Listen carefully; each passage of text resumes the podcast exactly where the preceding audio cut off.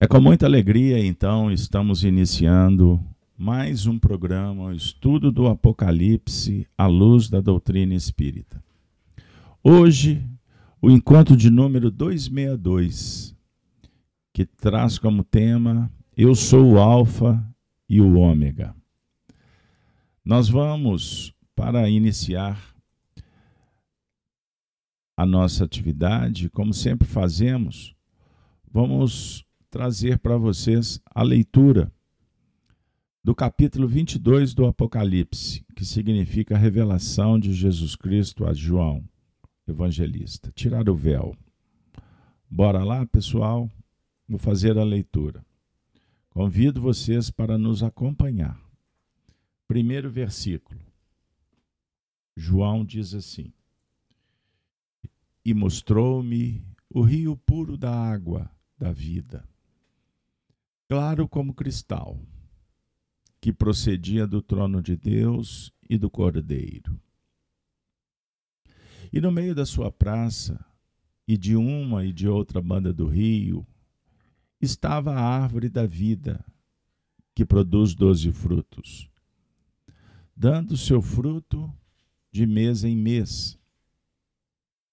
E as folhas da árvore são para a saúde das nações e ali nunca mais haverá maldição contra alguém. E nela estará o trono de Deus e do Cordeiro, e de seus servos o servirão. E verão seu rosto, e nas suas testas estará o seu nome. E ali não haverá mais noite, e não necessitarão de lâmpada nem de luz do sol porque o Senhor Deus os alumia e reinarão para todos sempre. E disse-me: Estas palavras são fiéis e verdadeiras. E o Senhor, o Deus dos santos profetas, enviou seu anjo para mostrar aos servos as coisas que em breve hão de acontecer. Eis que presto venho. Bem-aventurado aquele que guarda as palavras da profecia desse livro. E eu, João, sou aquele que vi e ouvi essas coisas. E havendo-as ouvido e visto, prostrei-me aos pés do anjo que mais mostrava para o adorar. E disse-me: Olha, não faças tal, porque eu sou conservo teu e de teus irmãos, os profetas, e dos que guardam as palavras desse livro. Adora a Deus. E disse-me: Não celes as palavras da profecia desse livro, porque próximo está o tempo. Quem é justo, faça injustiça ainda. E quem está sujo, suje-se ainda. E quem é justo, faça justiça ainda. E quem é santo, seja santificado ainda. E eis que cedo venho, e o meu galardão está comigo, para dar a cada um segundo sua obra. Minhas amigas, meus amigos, e eis que cedo venho, e o meu galardão está comigo para dar a cada um segundo a sua obra. Dou boas-vindas para todos. Os amigos que nos acompanham através da rede Amigo Espírita e do canal Gênesis, informando que os vídeos anteriores estão disponibilizados gratuitamente. As playlists no último encontro, que foi auspicioso, muito agradável, nos auxiliou bastante a compreender essa questão do tempo. Quando Jesus afirma através de João: Eis que cedo vem. Nós trabalhamos o plano da misericórdia que vem cedo, ou seja, cedo no que remonta à nova etapa, para que possamos nos retirar do desconforto da transição. Significa que todo ciclo evolutivo, uma era que antecede a outra, existe um período, um processo de transição em que nós vamos começar a gravitar em torno de uma nova proposta. O Apocalipse, ele é um diálogo com aqueles que estão em vias do despertamento. Ele já é operacionado para os que despertaram. E os que continuam indiferentes, rebeldes, violentos, o Apocalipse significa um, um basta. Então ele é um alerta. Perceberam? Então nós podemos trabalhar com esse cedo venho, não que Jesus vem de manhã, não. Amanhã representa a abertura da porta. Mas nós estamos em plena madrugada. Vejam bem, o sol ainda não está a pino. Nós começamos a ter a percepção do que virá. Então, o coração que sensibilizado se encontra, prestemos atenção nesse item, pois ele é muito importante no cenário que o Espiritismo revela. Os benfeitores vêm no socorro para aqueles que estão clamando, pedindo. A equação é pedir e obtereis. Por isso, Jesus não invade, não constrange. Ele não vai dizer, você está errado. Não. Ele aguarda o despertar da consciência. E no segundo momento, ele vem para dar a mão e ajudar no socorro. Perceberam? Então, isso é muito importante para o cenário daqueles que estão imbuídos na busca de solucionar os seus dramas, minimizar suas dores. Então, nós trabalhamos no último encontro esse contexto. Ou seja, é o momento de adotar a soma de caracteres disponíveis que temos em mãos para utilizar a curto ou médio prazo, não mais a longo prazo. E também falamos que o galardão é a resposta, é a conquista, é o mérito, a cada um segundo sua obra, conforme a lei divina. Perceberam? Então, esse caminho foi percorrido no último encontro. E agora para a gente prosseguir, uma vez que nós estamos caminhando para os últimos episódios dessa etapa do estudo do Apocalipse. E nós vamos percorrer o versículo 13, rogando aos Espíritos que nos auxiliem na interpretação. O texto diz assim: E eu sou o Alfa e o Ômega, o princípio e o fim, o primeiro e o derradeiro. Vejam que interessante. Se você pesquisar aí superficialmente e rápido na internet, digitar aí o que é o alfa e o ômega, vocês vão encontrar alguns significados. Eu vou trazer para vocês rápido. Ômega é o nome da última letra do alfabeto grego, a vigésima quarta. O termo ômega possui o significado de fim, quando utilizado associado à primeira letra do alfabeto grego, alfa. Por exemplo, na expressão alfa e ômega, que representa o princípio e o fim. Então, observem bem. Na tradição cristã, assimila frequentemente Deus, Javé, ao Alfa e o Ômega. Esse conjunto simboliza a eternidade de Deus, que nós podemos ajustar a trajetória do Espírito criado. Bom, aí se você digitar qual a diferença entre alfa e ômega, vejam que comparativo interessante.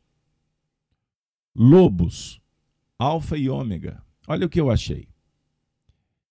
É o macho alfa quem decide aonde a alcateia vai dormir, caçar, e determina quem vai comer.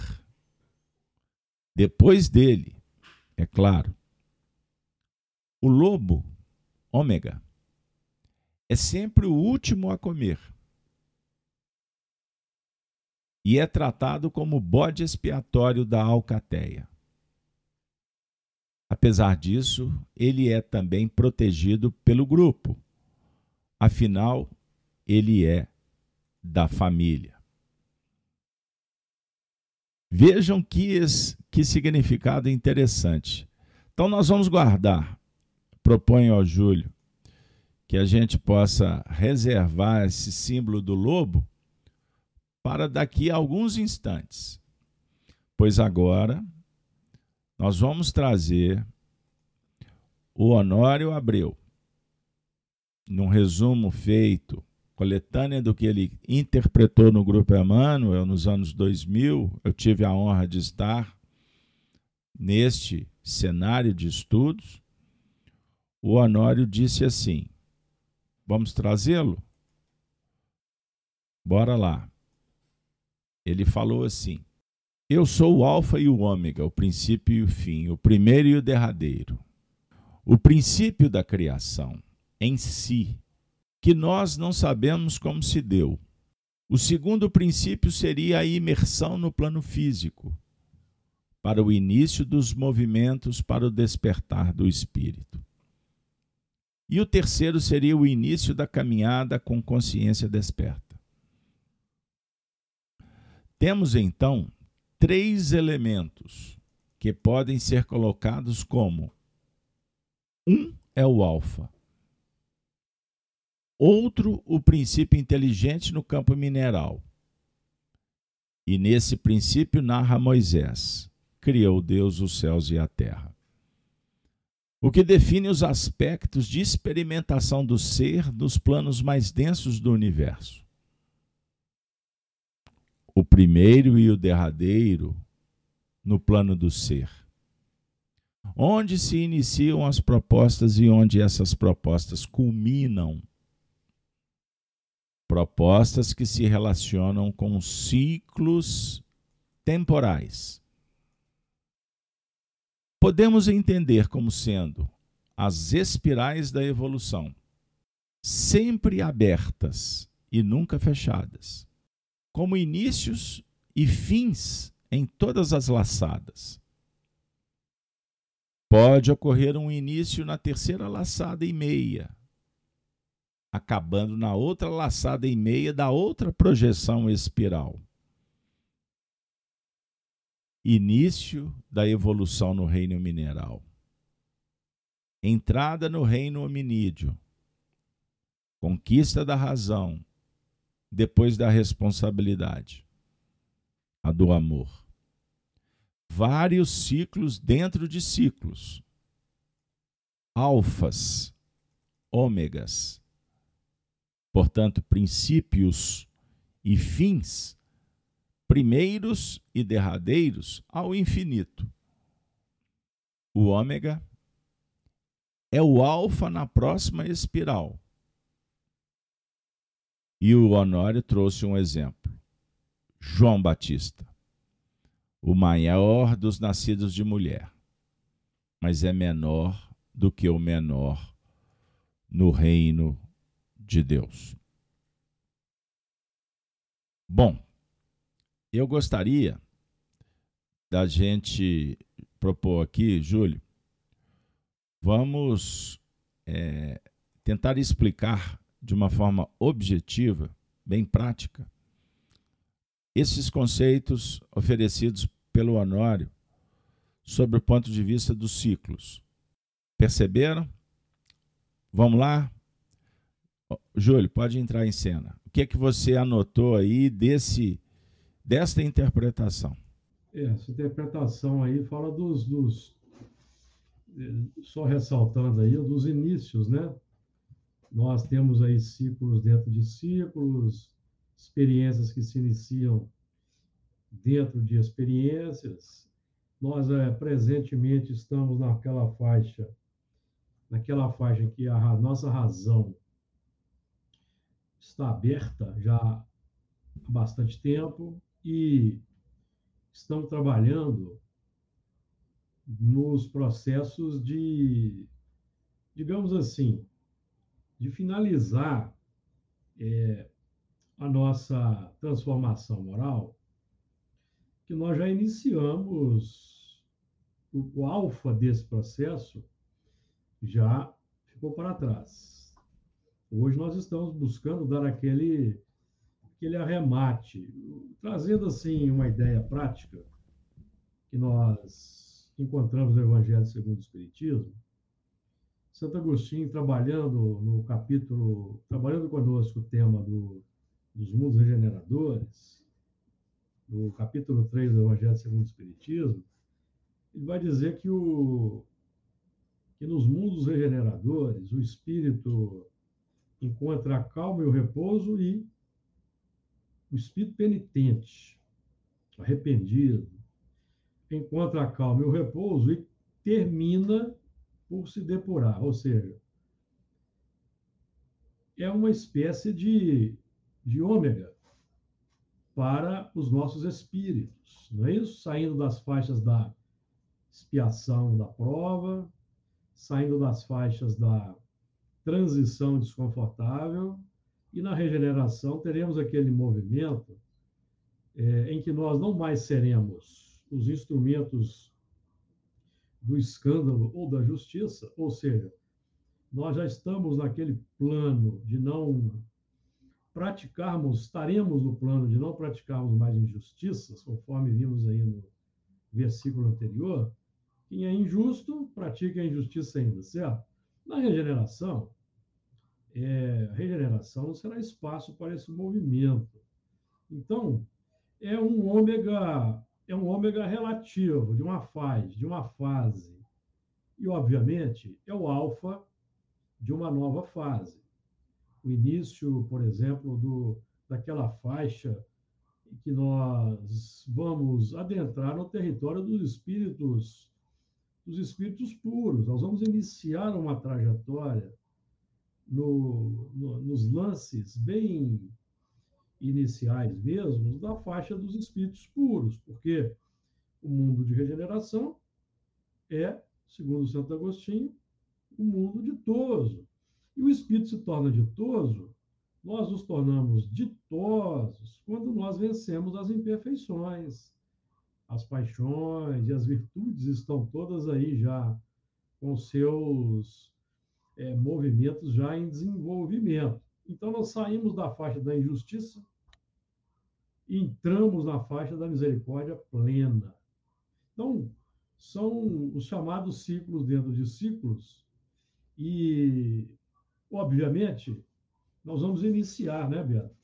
A faixa da regeneração é o alfa de um ciclo de evolução que se abre para nós, numa etapa aí de, de, de, de conquista da plenitude.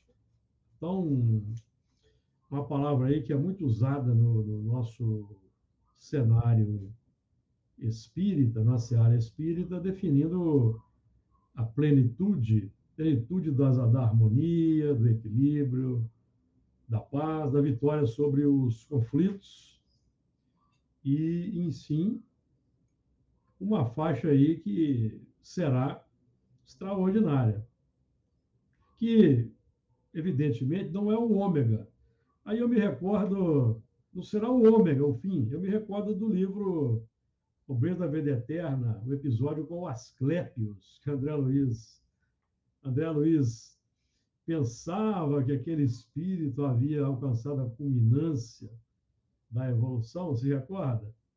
E o espírito, então, o instrutor, o, nome dele agora me, me, eu não me recordo, ele vai dizer que ele estava ainda nas faixas de aspirando por novas conquistas e que a evolução é infinita. Então, meu caro, alfas e ômegas são movimentos aí que vão perdurar para os nossos espíritos na faixa sempre do engrandecimento, da felicidade.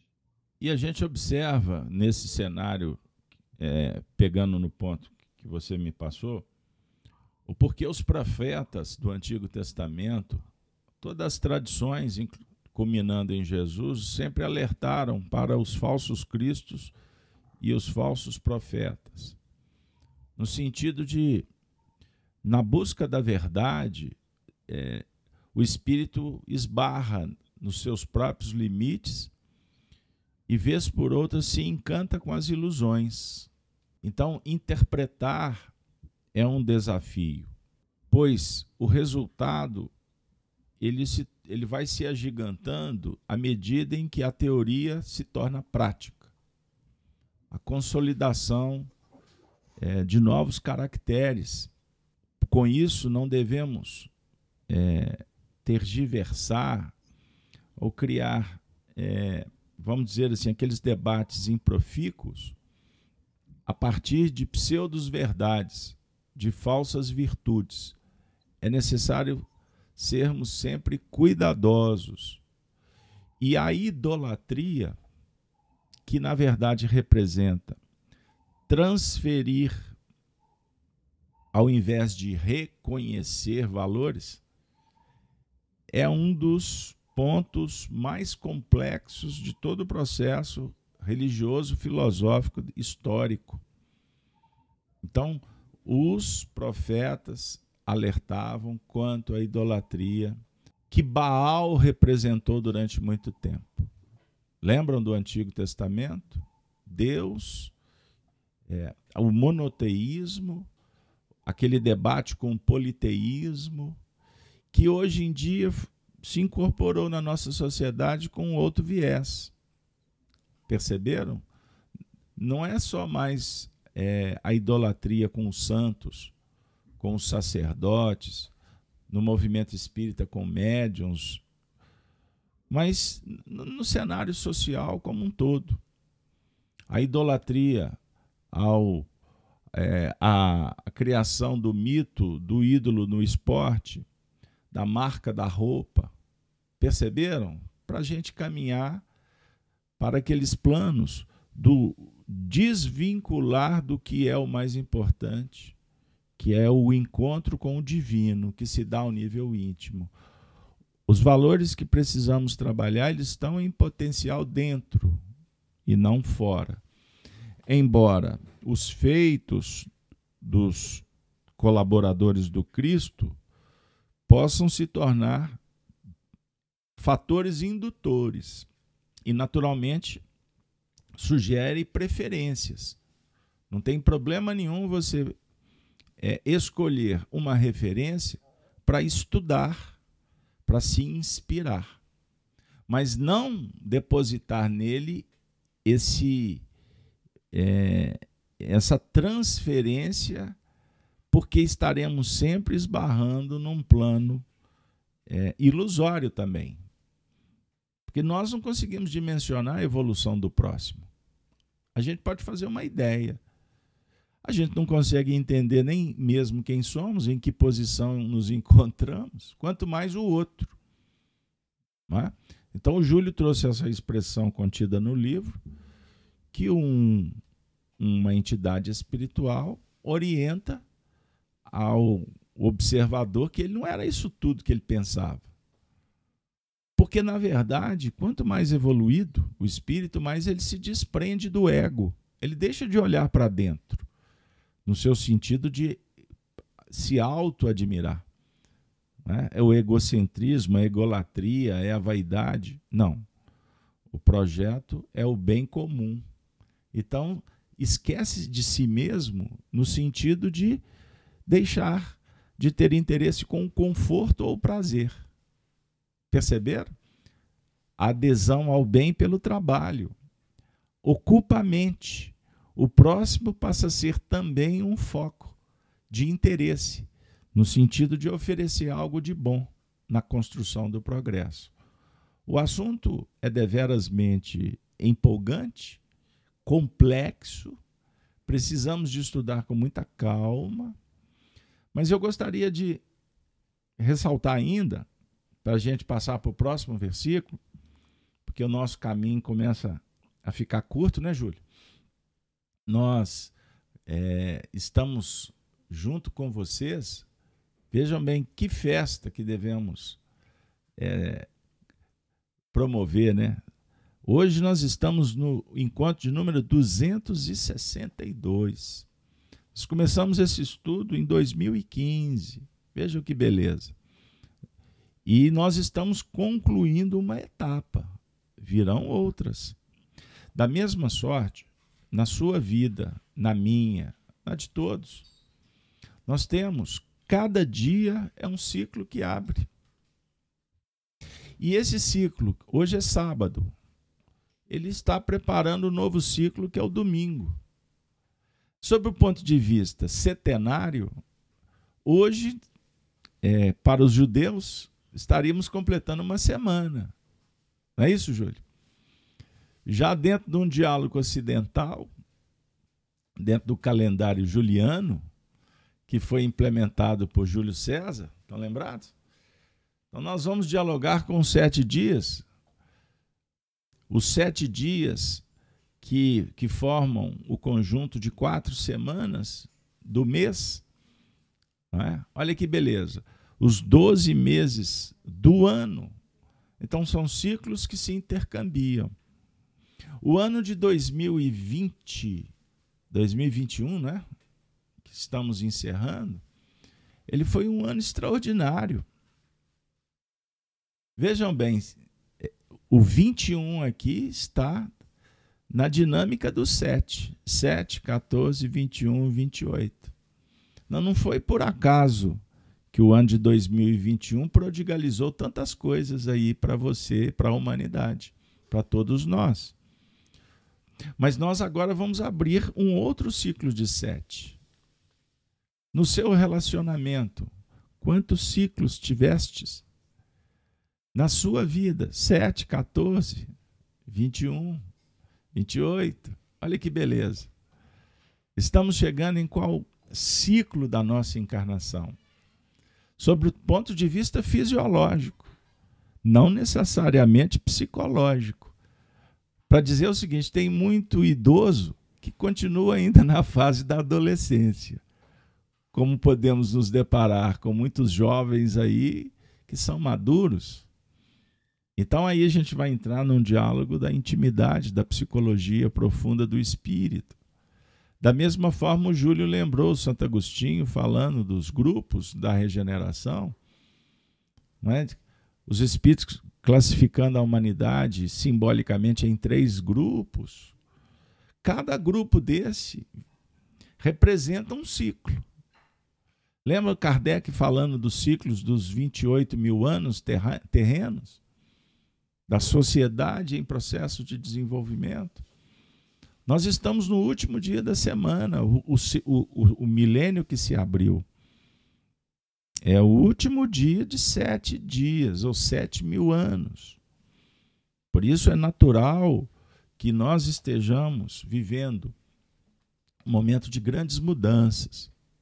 Júlio, hoje eu estava lendo um filósofo que foi estudado por nós ao longo desses anos, e que continuará, inclusive, com publicidade agora do livro, que esgotado, mas a família, família Leles vai trazer para o público, o, é, o Apocalipse é o terceiro caminho. O Leles, eu dialogava com, o seu pensamento do livro hoje pela manhã, e ele traz uma expressão muito importante para nós. Ele escreveu o livro conforme a narrativa do Leles, sobrinho, filho do irmão dele, Jofre Leles, Jofre Leles, só abrindo parênteses, e José Rodrigues Leles eram membros da equipe composta pelo Chico, pelo Arnaldo, pelos amigos de Pedro Leopoldo.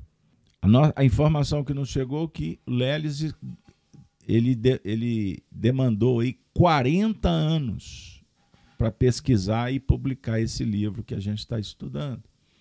Vale o, a informação histórica para ficar aí para a posteridade. Mas o Leles coloca uma, uma, um pensamento muito importante. Ele viveu, publicou o livro nos anos 80.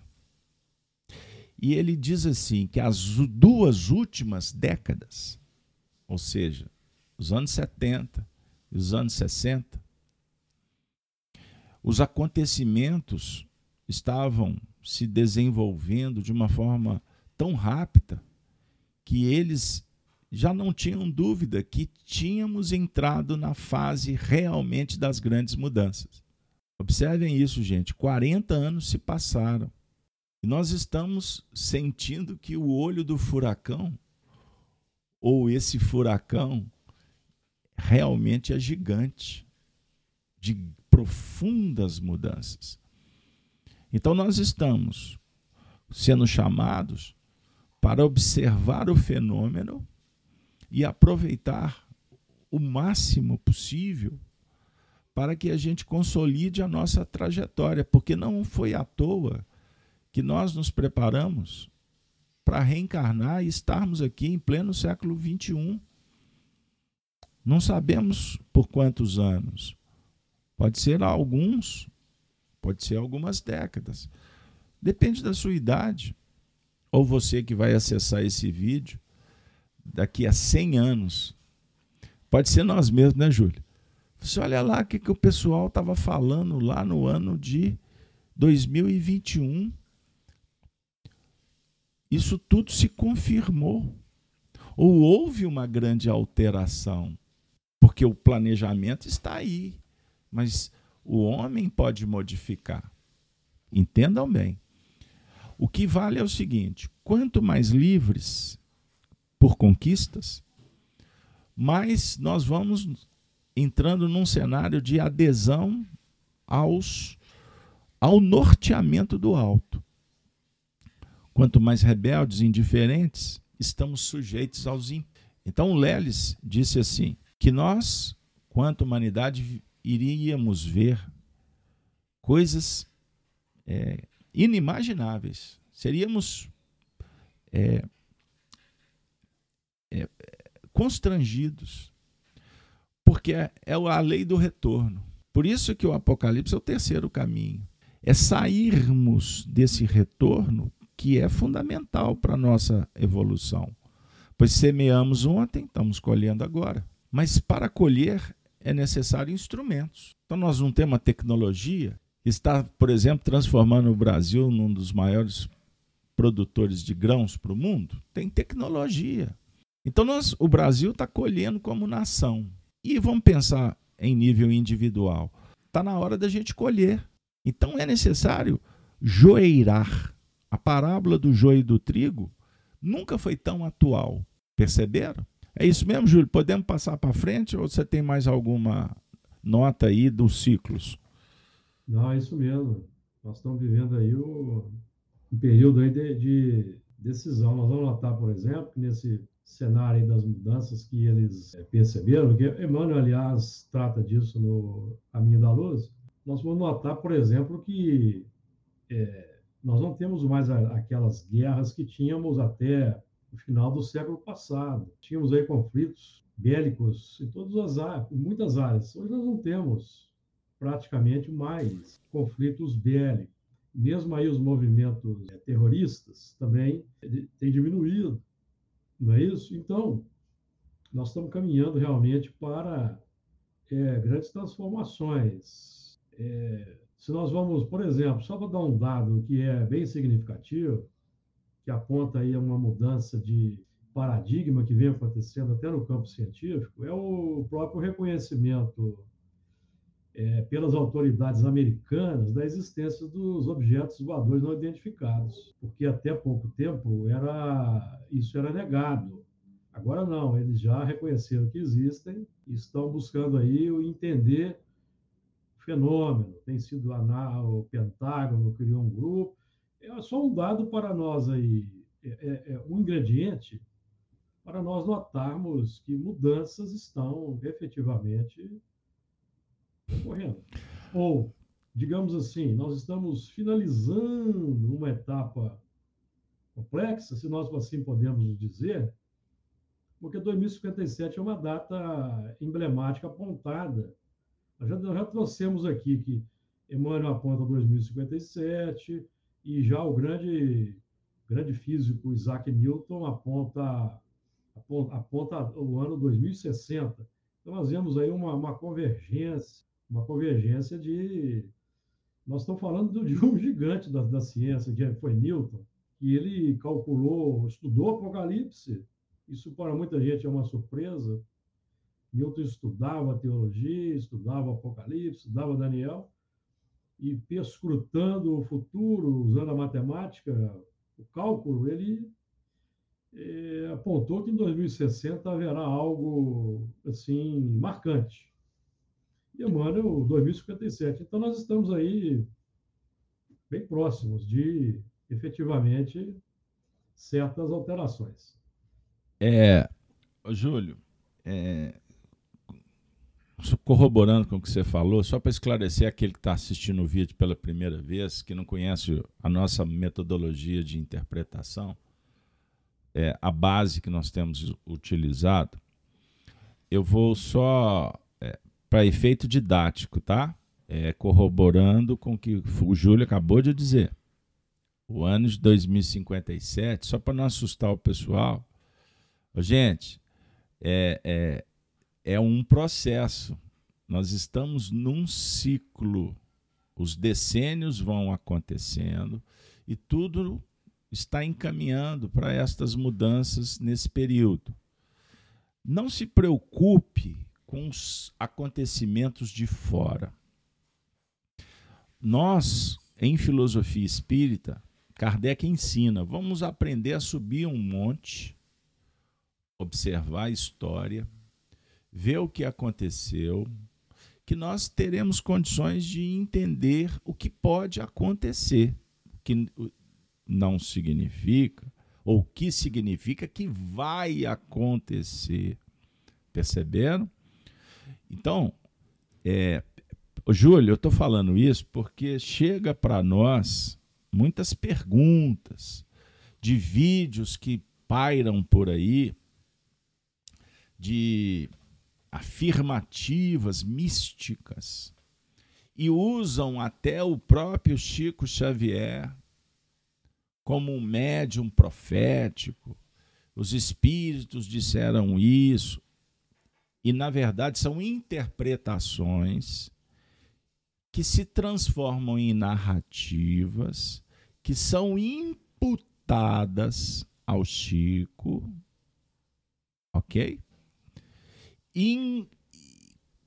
Sabe lá com qual intenção, espero que sejam boas intenções, que sejam apenas interpretações, porém, com todo respeito, não estamos dizendo que a nossa é melhor, que a outra é pior, mas com um percentual de fantasia mística muito grande. Então, cuidado é a dica. Cuidado porque 2057 a Terra não vai estar regenerada. Nós precisamos simbolicamente de mil anos, é o último dia. E esse mil anos também é figurado, ele pode ter expressões maiores. A nossa visão não alcança. Perceberam? Porque senão a gente vai achar que tudo vai acontecer em poucos séculos. Não é assim. A mensagem do Cristo tem dois mil anos, ela não é compreendida até hoje. O Espiritismo veio para dar um salto de qualidade para que os homens percebam a beleza da reencarnação e da justiça divina. como é que nós vamos falar de progresso sem trazer o ingrediente reencarnação? Oportunidades. Se a gente avaliar, puxa vida, hein, Júlio? Eu, a gente precisando de caminhar, mas não dá. Porque é o seguinte: se a gente for avaliar a nossa atual reencarnação, ainda bem que a gente não tem informação do que, que nós nos propusemos a fazer. Porque senão nós poderíamos estar muito frustrados. Porque se a gente fizer uma avaliação, o que, que aconteceu na sua vida há 30 anos atrás? Aí eu pergunto, o que, que mudou de lá para cá? Foi suficiente para a gente resolver? São tantos assuntos, são tantos departamentos da psicologia humana. Então, uma encarnação, gente, é uma gota no tempo. Então, na próxima encarnação, nós estaremos melhores. Mas em que percentual de progresso? Não dá nem para pensar no que, que vai acontecer conosco daqui a 50 anos. Como ter a presunção de falar o que, que vai acontecer no planeta que tem uma população encarnada próxima de 8 bilhões de pessoas? sabendo que tem emigração, transmigração entre os mundos. Agora, as, as descobertas tecnológicas estão auxiliando a impulsionar. Há 20 anos atrás, vocês tinham noção do que, que vinha a ser em, em internet? Gente, tem horas que a gente fica assim como leigo, né, Júlio? Tem um aplicativo no celular de é, da minha impressora. Tem um arquivo aqui, eu dou um comando. Impressão. Quase que instantaneamente, todo o conteúdo de um, de um arquivo está saindo impresso ali. Não tem nem fio. Então, nós não sabemos como é que esse, esse como é que funciona verdadeiramente o universo eletromagnético né, das ondas. A gente tem as equações, sabemos como usar, mas a ciência não domina os potenciais quânticos. Eles estão estudando. Acelera a partícula aqui, descobre energia ali, mas não tem o domínio, não sabe qual a causa. O porquê que o elétron, em determinado momento, é onda? Num outro momento, ele é uma energia ou partícula. Compreenderam? Então, sobre o ponto de vista moral, é o nosso foco, estamos aqui. Sobre o ponto de vista social, planetário, dica para você que gosta de estudar com prudência porque o Espiritismo é fé raciocinada. Cuidado com as fontes, viu?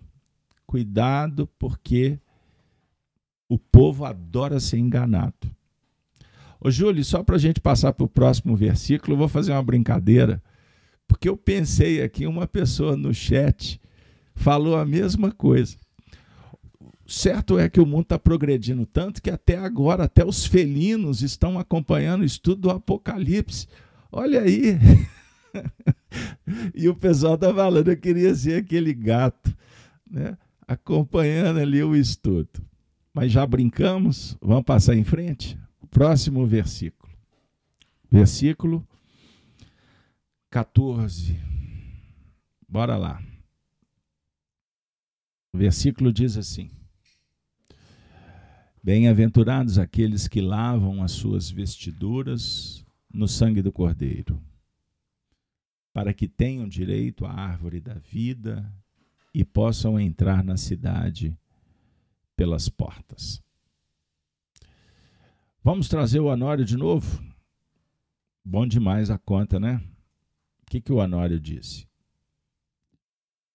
As bem-aventuranças extraordinariamente belas, estado de alma, condição que o futuro de qualquer indivíduo que se coloca numa posição de coerência com a lei natural como decorrência da lei de causa e efeito, sendo, pois, o resultado da purificação realizada ao longo de uma série de reencarnações. Bem-aventurados. Isso é conquista espiritual. Agora o segundo trecho. Aqueles que lavam as suas vestiduras no sangue do Cordeiro. O sangue do Cordeiro define o grau das nossas posturas na vida, os fundamentos da renúncia e do sacrifício. O sacrifício ou renúncia a serem operados para vencer a frustração, a impaciência e a desilusão a depressão e outras reações que nos visitam por causa da irreverência de trato. O sacrifício que se recolhe como resposta da lei. As vestiduras são nossos componentes interativos, os instrumentos de relação. Por enquanto, o nosso instrumento é a veste da misericórdia. E à medida em que vamos adotando um sistema diferente de vivência no bem, a vestidura vai se alterando. Vamos retirando a capa que nos emprestaram e deixamos que a nossa veste própria se expresse, porque vai adquirindo autenticidade gradativa pelas reencarnações. A veste é o corpo, são os reflexos e os padrões utilizados no campo da interação com as pessoas. No sangue do lar, por exemplo. O ambiente para o caldeamento. O filtro para purificar o campo operacional de nossa vida.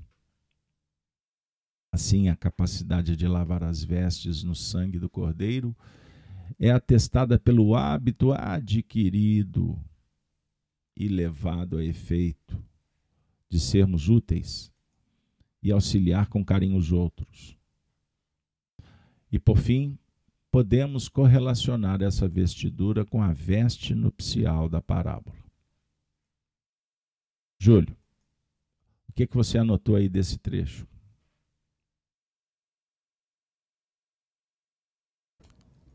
Eu, a vestidura, nós, por exemplo, trazemos aí a vestidura de espíritas. É uma vestidura que nos foi emprestada pela misericórdia para acelerarmos aí o passo da nossa nossa caminhada e que nós vamos incorporar incorporar o sangue, o sangue é como aquilo que está é, que é conquistado, consolidado a nossa intimidade.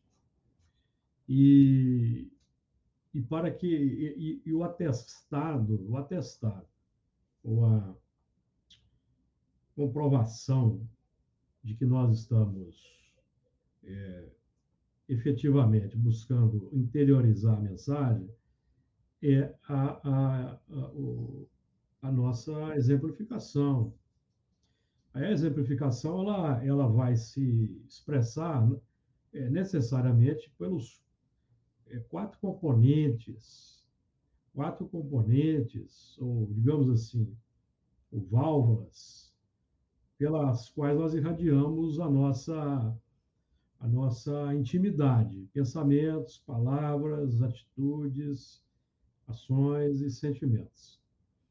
E é por isso que Jesus define para nós aquela equação simples, mas extraordinária, no sermão da Sermão da Montanha, falando aí das bem-aventuranças, né?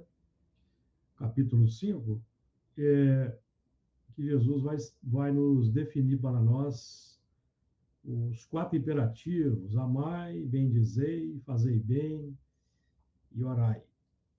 É, e lembrando que Jesus aí Jesus coloca o orai no, no, final, como se, como se fosse a cereja de um bolo que nós vamos construindo no amai, no bem dizer e no fazer bem. Orar é a, é a cereja do bolo. Então, por isso é que o, nós vamos encontrar Kardec dizendo que não nos basta dizermos espíritos, é preciso vivenciarmos. Vivenciarmos porque esse sangue, repetindo aqui, ó, o, o, sangue do, o sangue do cordeiro é o sangue da humildade, é o sangue da paciência, é o sangue do, do espírito de sacrifício, do comprometimento.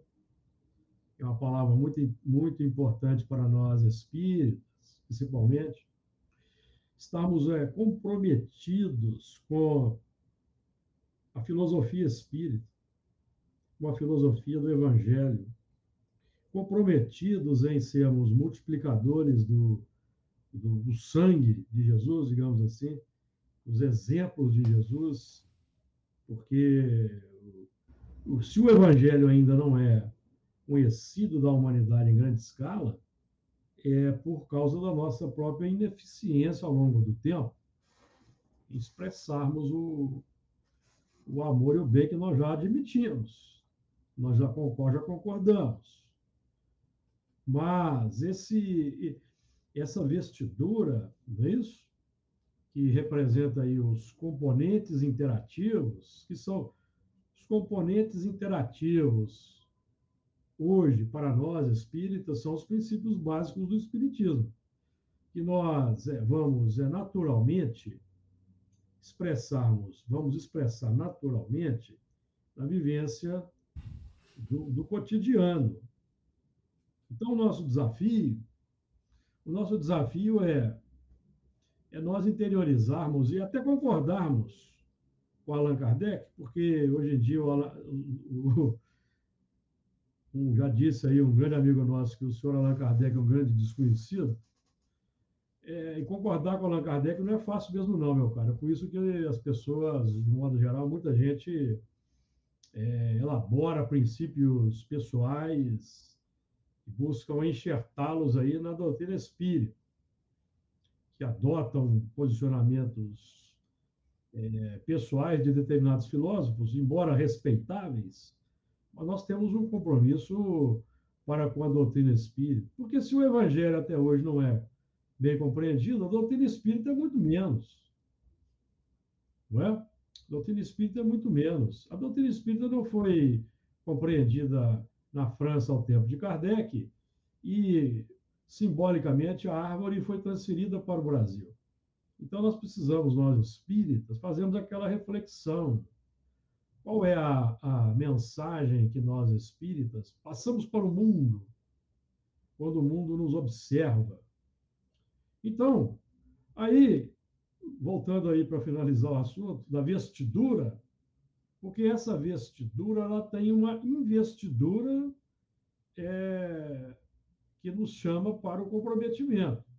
E não basta dizer se espírito, é preciso a vivência. Então, Allan Kardec vai dizer no livro dos médios, no capítulo 3 do método, no item 28, se não me falha a memória, é que é, o verdadeiro espírita ou espírita cristão, que são sinônimos para Allan Kardec, é aquele que não só admira a moral, a filosofia espírita, mas é aquele que adota e admite até as últimas consequências da sua vida particular. É. E aí, quando a gente não conhece, né? É, aliás, quando. Por que, que Allan Kardec é um ilustre desconhecido? Você citou, vamos dar só um exemplo para o povo.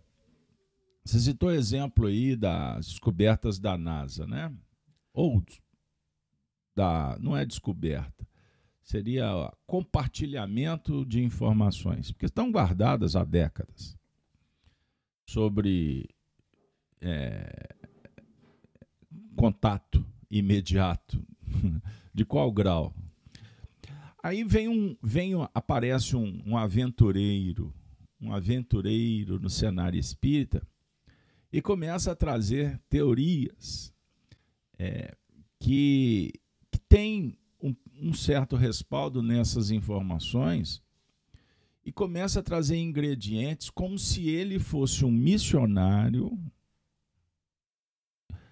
contando para as pessoas coisas que elas não sabem. Aí, meu amigo, centenas de milhares de seguidores, de likes, etc. Aí é, a gente observa é, como o, a mensagem espírita pode se tornar o palanque de oportunismos. Perceberam? Eu falei lá atrás da idolatria. Agora a gente fala sobre é, as complicações mediúnicas de médiums que se tornam fanáticos, doentes, com psicoses sérias que passam a se movimentar a partir das crenças que são sugeridas em conluio com as faixas espirituais que querem atormentar aqui a Terra. Por isso é que Allan Kardec ele não é, é conhecido pelo nosso comportamento. A gente demonstra o tanto que desconhecemos a doutrina. E olha, gente, com discursos convincentes. O indivíduo chega aqui, apresenta dados históricos, repete fatos. Nossa, ele sabe muito. Quando chega da metade para frente, ele perde o fôlego e começa a colocar a treva. Ele começa a falar das imperfeições. Essa dica quem nos deu foi Kardec. Quando recebemos uma mensagem espírita, nós temos que avaliá-la, se ela tem princípio, meio e fim, se ela tem objetividade, se ela tem fôlego, se ela faz bem, se ela promove a virtude, se ela te joga para cima. Se, se um desses itens não atender, é melhor descartar a mensagem toda. Não foi Erasto quem ensinou, Júlio? Dez em detrimento de uma? Olha. rejeitar dez verdades que admitiu uma falsidade. Perceberam? Erros podem ser cometidos, mas erros repetidos significa necessidade de mudança da fonte. Deixa que o indivíduo aprenda deixa que a fonte se resolva, mas ela não me alimenta mais. É o mesmo que você assistir um programa de televisão que te faz mal. Para que, que você vai continuar assistindo? Compreenderam? tem uma coisa que você percebe que tem algo de errado. Para que ficar insistindo? Nós temos um universo de para escolher. Então, escolha entre uma informação e uma mensagem que toque o coração, fique com a do coração. É melhor. Porque a informação desvinculada da luz é o mesmo que você colocar uma arma de potência na mão de um incauto, de uma criança, de um infantil, de um rebelde ou do inescrupuloso. É melhor a ignorância total do que o conhecimento na mão dos irresponsáveis. Então, me desculpem, mas o nosso compromisso também passa pela, pela, pelo esclarecimento. E eu não estou aqui dizendo que nós temos verdades, nós estamos estudando-as e procurando promovê-la dentro da gente. Então nós não viemos aqui resolver o seu problema. Você que tem que resolver. Você que tem que encontrar o seu caminho. Você que tem que ter ideias próprias. Para não ficar como massa de manobra, dizendo amém para tudo que chega na sua casa. Júlio, na sequência, que, que o Honório trabalhou? Vamos lá? O texto diz assim, deixa eu, deixa eu voltar aqui. Então nós trabalhamos aqueles que lavam as vestiduras no sangue do Cordeiro do testemunho, para que tenham direito à árvore da vida. Ela é a fonte abastecedora e que irradia, produz e alimenta. É a árvore do amor, da ciência, do bem e do mal e da justiça, de cujos frutos temos nos alimentado sem parar ao fazermos julgamentos e acepção de pessoas. Cultivando a intolerância, por exemplo, e impondo exigências ao próximo. Então, nós podemos dizer que existem duas árvores.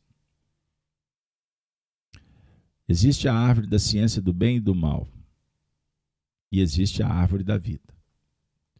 Precisamos de trabalhar no sentido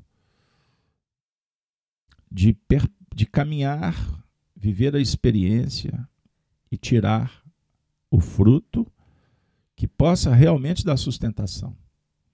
Então, muitas vezes nós, nós queremos alimentação que não dá vida. Foi o que eu acabei de dizer. Alimente-se daquilo que te traga esperança, paz. Aquilo que te faça bem e que possa compartilhar o bem com aqueles que estão com, com, na caminhada. Porque a sequência diz assim: e possam entrar na cidade pelas portas. O Anório disse: na parábola do festim de bodas é perguntado ao convidado como ele entrou, sem estar vestido convenientemente. Vê-se que ele não entrou pela porta. Naquele tempo, as festas duravam uma semana e os convidados chegavam empoeirados por causa da viagem e passavam por uma higiene e recebiam túnicas. Esse era o procedimento. Então, quem chega para a festa passa por esse caminho. Faz a higienização e ganha uma roupa limpa para a ocasião. Por isso, aquele convidado entrou de outra maneira. Senão ele estaria trajado de acordo com todo o cerimonial. A poeira simbolizando os pontos negativos estruturados pelas nossas ações. O símbolo é bem expressivo, pois depreende-se que ele entrou pela janela ou por outra possibilidade de acesso que não a correta. Entrar pela porta com os próprios pés, adotando o livre-arbítrio, em função do conhecimento que já temos, como opção de vida, e não trazido por alguém para resolver algum problema, curar uma doença, que é o símbolo do entrar pela janela ou pelo telhado, como no caso do paralítico de Cafarnaum.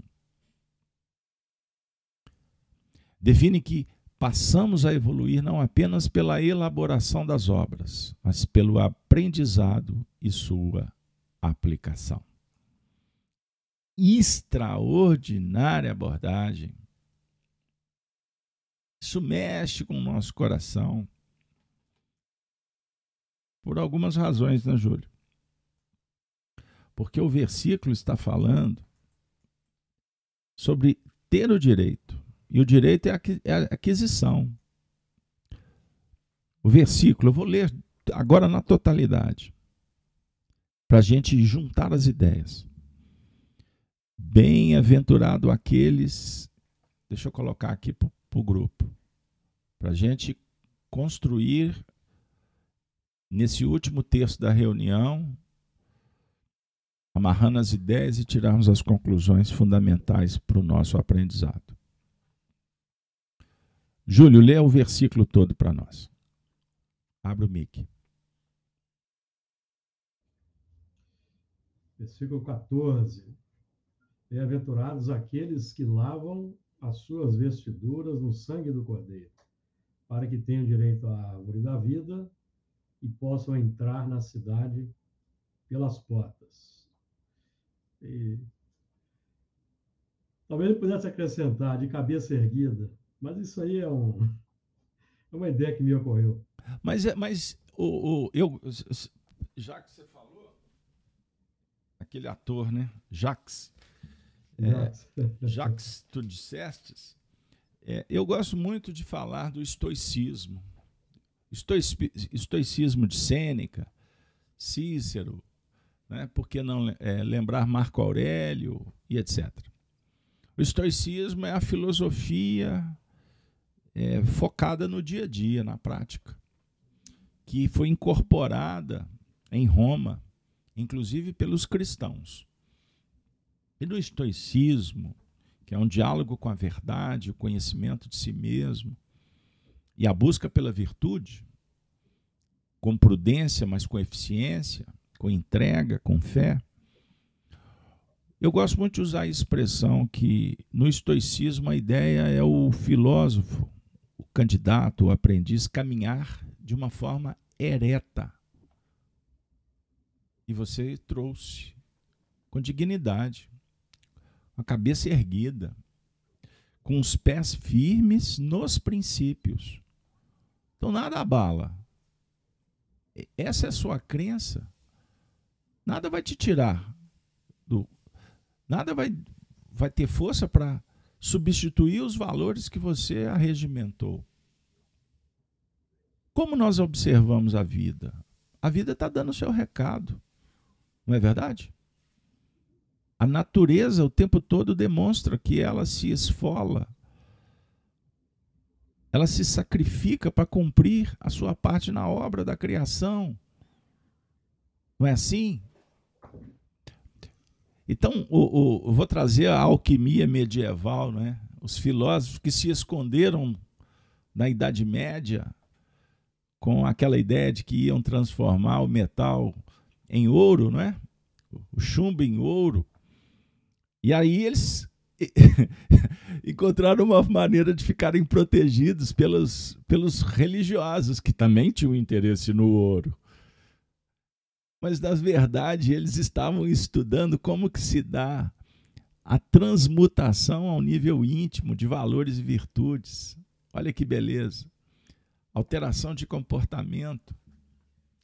Então, eu, eu fiz aqui uma, uma salada de fruta, mas para voltar para o estoicismo, e não foi à toa que Jesus disse no capítulo 14 de João, primeiro versículo: Não se turbe o vosso coração.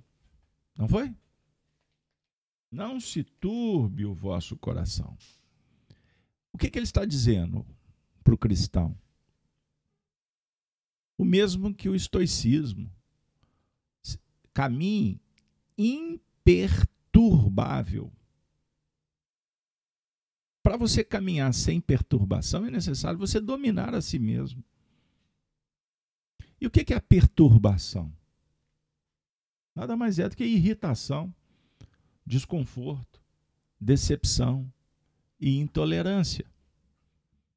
Quando focado, o não se turbe o vosso coração, não há espaço para perturbação, para irritação, para desconforto, para decepção, para intolerância. Porque você está focado no que tu tem que fazer. Compreenderam? Pés no chão, firmes, cabeça ereta e os olhos direcionados para o ponto convergente. A ilusão gera divergência. Compreenderam? O altruísmo, a caridade, unifica, luariza, abençoa. Quando nós estamos bem, pode vir uma tempestade que você continua firme. É ou não é? Concordam comigo? Você está bem. Você tira de letra. Agora já viram quando a gente fragilizado costuma um telefonema te tirar do centro. Ah, já que eu falei do centro, né, Júlio? Um dirigente fala uma coisa já é suficiente para o médium ficar melindrado, ele vai embora. Compreenderam, pessoal? As influências como que batem quando nós estamos fragilizados? Então o texto é extraordinário entrar como convidado que viaja, que vai chegar trôpego, cansado, sujo. Aí ele vai passar pelo cerimonial. Vai, vai se higienizar, vai trocar a roupa e vai entrar pela porta Ele não vai entrar como penetra, né? Ele chega lá, cadê seu convite? Não, eu sou amigo de fulano de Beltrano.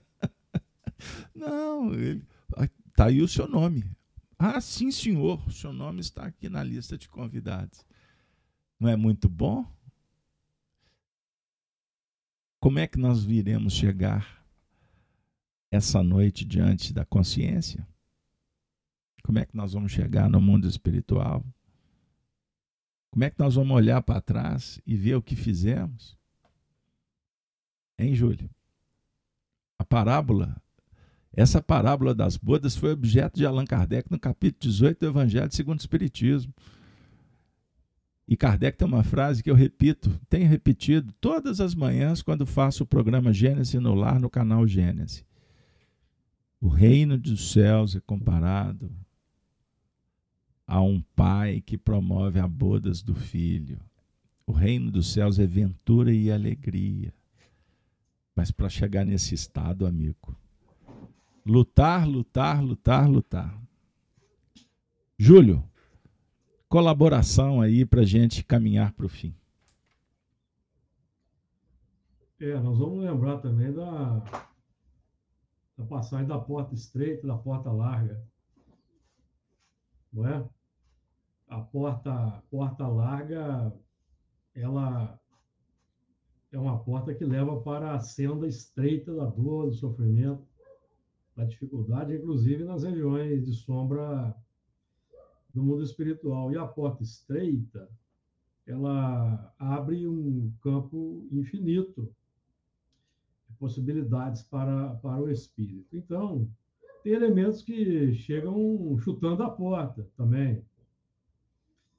É, enfim, a porta aí, a nossa porta, a porta do nosso coração, ela está aberta para o quê? Para quais ideias, quais é, elementos que vão entrar na nossa na casa mental e o que vai sair, porque João Batista alimentava-se de gafanhoto e mel.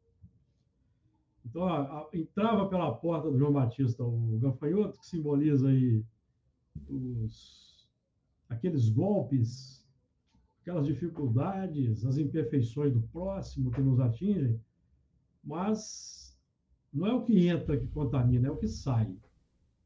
Não é? Então, a nossa porta aí vai.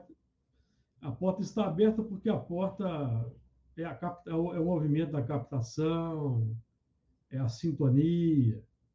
Agora, não pode sair na pauta do que entrou tem que sair diferente, alguma coisa melhor, porque nós já temos aí o filtro, o filtro que é a doutrina espírita, que é o filtro, o crivo. Mas nós estamos aí na luta. Vamos em frente.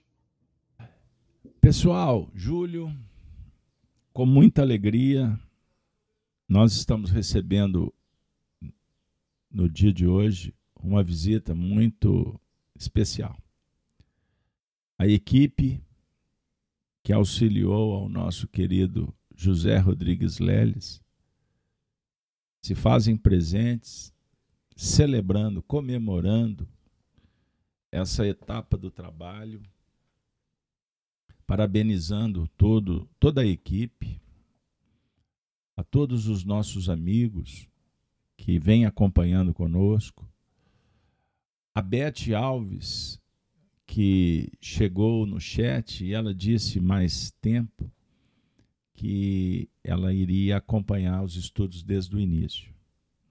Então fica uma dica para quem chegou depois. Recomece o estudo do Apocalipse, são 200, mais de 200 estudos.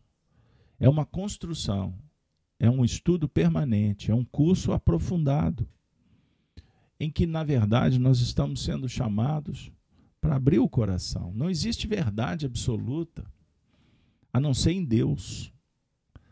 Nós somos apenas pesquisadores que estamos com humildade pedindo um recurso aos espíritos. E eu gostaria de, para finalizar o encontro de hoje, trazer uma observação feita pelo Leles nesse trecho, especificamente nesse versículo. O Leles disse assim: Olha que beleza, Júlio. Bem-aventurados, disse o próprio Jesus, já como promotor da vidência, aqueles que lavam as suas vestiduras, para que lhes assista o direito à árvore da vida e entrem na cidade pelas portas. Vale dizer, é direito que a lei confere a felicidade de ser copartícipe da harmonia de Deus. Não é dádiva, porém, conquista implicativa da negatividade individual em proveito do bem de todos. Somente assim, nos relacionamentos em que todos se interdependerão, mediante a caridade e o respeito recíproco, poderemos formar, como disse São Paulo, um só corpo em Cristo, dilatando aquele sentido aglutinador de que falamos nas considerações filosóficas sentido esse contido no retorno do imenso ciclo partido. Não da confusa ideia hegeliana,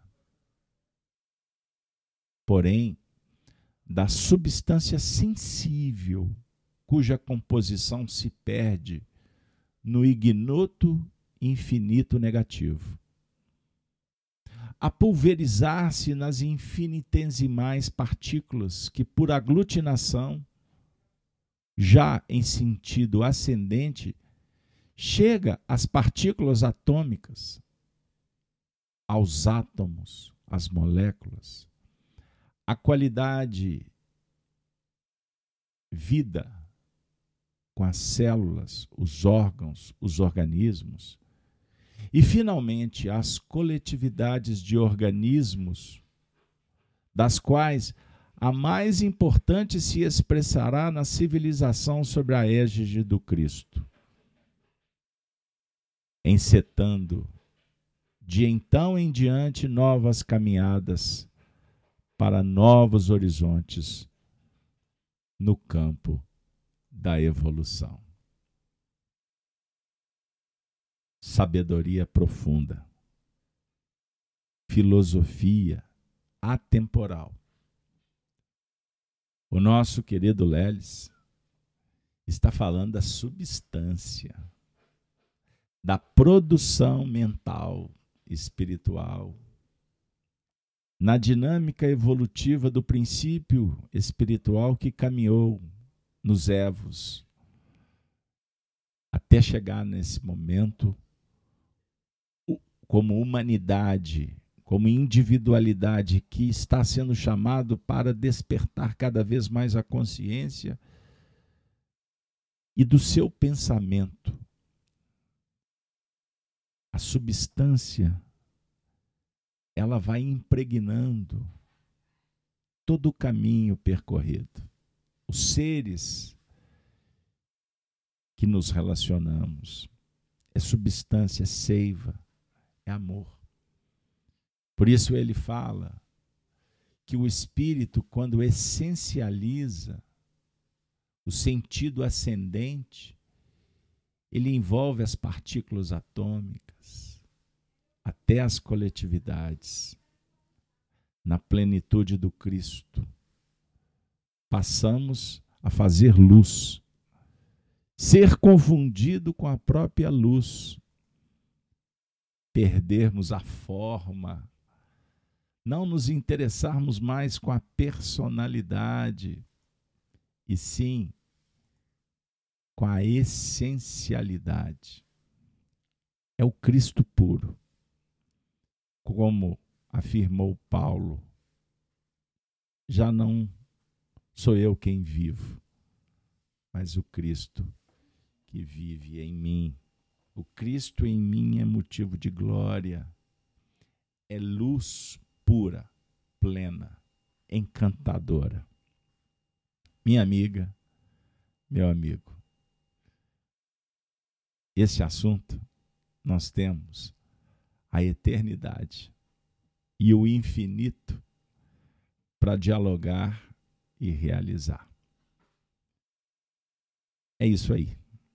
Missão cumprida, tarefa imposta, chegamos ao fim. Considerações finais, Júlio, despedida para o público. Você. Considerações finais é essa dinâmica aí, essa tônica. Nós nos investirmos do, do compromisso, da responsabilidade, mas com alegria, com simplicidade, com tranquilidade na nossa caminhada, superando os desafios, ao mesmo tempo irradiando bem, o amor para, para o próximo. E principalmente honrando, honrando, como vai dizer Emmanuel em certo ponto, honrando o nome de espírita que nós que nós trazemos sem conspurcarmos a doutrina, buscando divulgarmos os princípios extraordinários ainda pouco conhecidos da doutrina espírita e sem contemporizar com, com, com a sombra interior, para não, é, digamos assim, passarmos, para nós não nos movimentar, deixarmos de nos movimentar na, na faixa do falso profeta, enfim, amigo, é a luta, a luta pela transformação moral, pela vivência do bem, que nós sempre repetimos. Muito... E aqui, aqui é o desafio. Muito bem. Então nós vamos encerrar. E se os amigos, o Júlio me permite, vamos fazer uma oração com Monsenhor Horta, através de Francisco Cândido Xavier ele disse: Pai nosso que estais nos céus, na luz dos sóis infinitos, Pai de todos os aflitos nesse mundo de escarcéus. Santificado, Senhor, seja o teu nome sublime, que em todo o universo exprime concórdia, ternura e amor. Venha a nós, venha ao nosso coração o teu reino de bondade, de paz e de claridade na estrada à redenção. Cumpre-se o teu mandamento que não vacile nem erra nos céus como em toda a terra, de luta e de sofrimento. Evita-nos todo mal, dá-nos o pão no caminho, feito de luz no carinho do pão espiritual Perdoa-nos, meu Senhor, os débitos tenebrosos, de passados escabrosos de iniquidade e de dor. Auxilia-nos também nos sentimentos cristãos, a amar aos nossos irmãos que vivem bem longe do bem. Com a proteção de Jesus, livra a nossa alma do erro, nesse mundo de desterro, distante da vossa luz. Que a nossa ideal igreja seja o altar da caridade, onde se faça a vontade do vosso amor. Obrigado, Senhor. Obrigado, senhoras e senhores. Obrigado, espiritualidade pelos lares atendidos, pelas súplicas socorridas, pelos corações caídos que foram envolvidos, benditos pelo Senhor. Obrigado, Senhor. Obrigado, Senhor. E com a saudação dos cristãos dos primeiros tempos, nos despedimos, dizendo: Ave Cristo, Ave Cristo, Ave Cristo, Ave Cristo sempre. Até a próxima, se Deus quiser.